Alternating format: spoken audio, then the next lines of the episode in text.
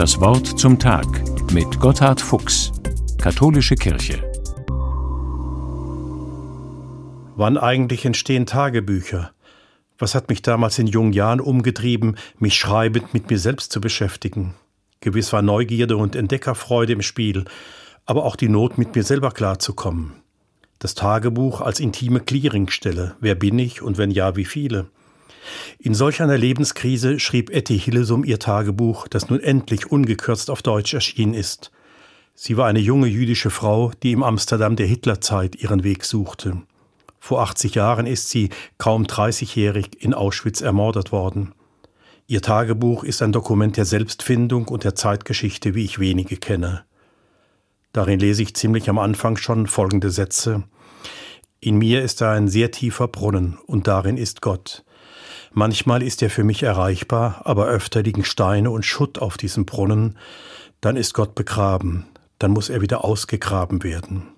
So wird das ganze Tagebuch zu einem einzigen Gespräch mit Gott. Das ganze Glück der Liebe und des Lebens wird ins Gebet genommen.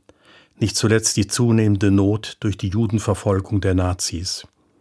Den verschütteten Gott ausgraben im eigenen Leben, das ist ein starkes Bild für diesen Mut, sich selbst zu entdecken und der Realität standzuhalten. Dabei wird ihr immer klarer, dass Gott verlässlich da ist, sonst wäre ja auch sie nicht da. Der Brunnen in mir, welch ein sprechendes Bild für unerschöpfliche Tiefe und ständiges Quellwasser. Zu Lebzeiten Hillesums hat übrigens niemand von ihren vielen Freundinnen und Freunden erfahren, aus welcher Quelle sie schöpfen lernte. So intim ist die Sache mit Gott. Etty Hillesum hat Ende 1942 aufgehört, Tagebuch zu schreiben. Gezwungen und nicht freiwillig. Wie gern wäre sie Schriftstellerin geworden, aber sie musste schließlich in das Durchgangslager Westerborg. So vielen, die dort interniert waren, hatte sie zuvor geholfen.